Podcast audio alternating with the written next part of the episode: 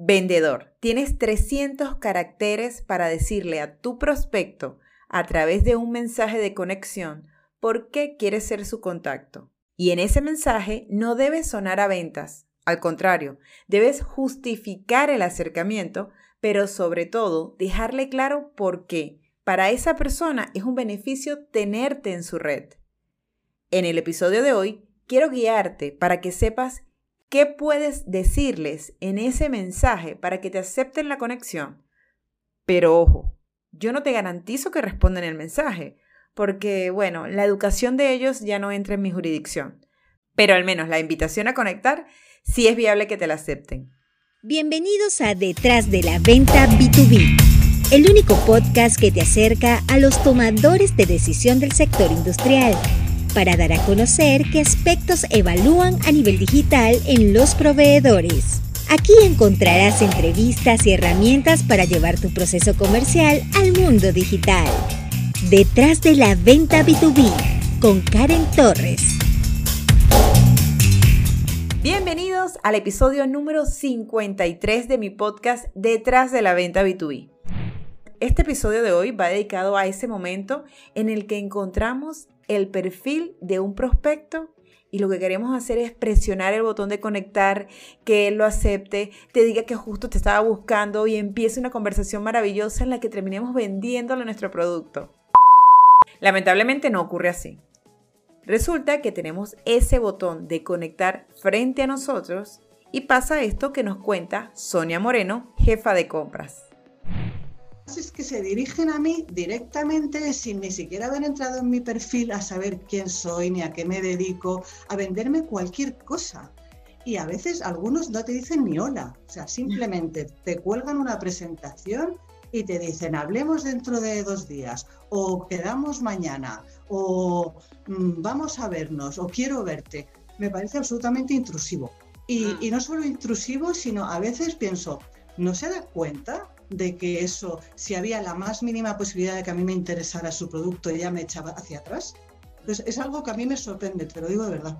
Es hora de reivindicarnos, vendedores. Vamos a escribir mejores mensajes de conexión.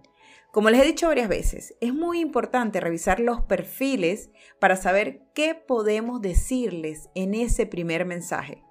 En mi caso, por ejemplo, yo vendo formaciones para ayudar a los vendedores a entrar a digital y lo que hago es que reviso el perfil completo, el de la empresa, veo a los empleados para saber quiénes generan contenido y quiénes no, veo si los perfiles están óptimos, si no lo están, entonces les digo algo como, hola Pedro, encontré tu perfil, fui a la página de la empresa y vi solo a fulano y mengano haciendo contenido. Así de específico. Del resto, no hay más vendedores activos en LinkedIn. Si este es un tema que te interesa, te invito a conectar esto es lo que hago, pero previamente he hecho una investigación. Vendedores, en los perfiles ustedes van a encontrar toda la información que necesitan saber para justificar ese acercamiento. Una vez estaba con un vendedor en una de las sesiones uno a uno y encontramos un prospecto que era bastante interesante. Entramos al perfil y había compartido un post donde hablaba sobre la importancia de ser cortés y la educación. Mi cliente comenta el post diciéndole que le había encantado ese mensaje y le explica por qué. No solamente me encanta el mensaje, no. Le explicaba por qué le había llamado la atención. Y luego de eso fue que presionamos el botón de conectar.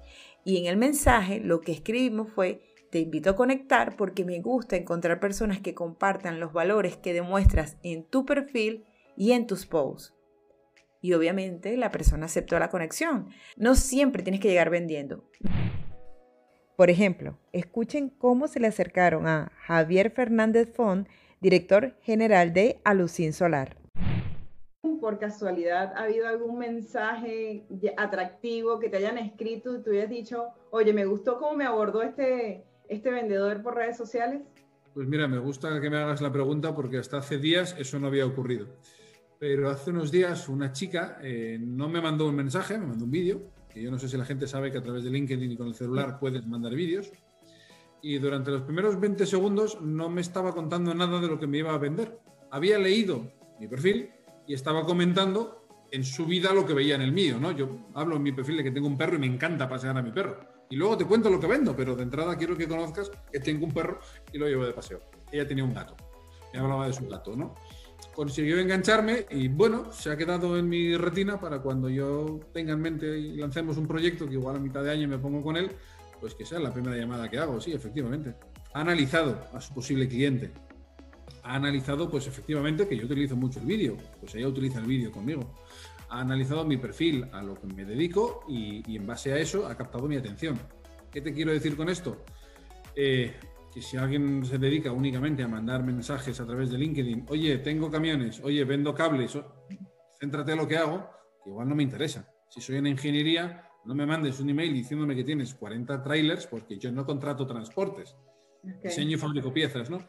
Entonces, bueno, pararse un poco, pararse un poco, que ninguno tenemos tiempo, lo sé, pero pararse un poco a ver a quién tienes enfrente y lo que le puedes ofrecer.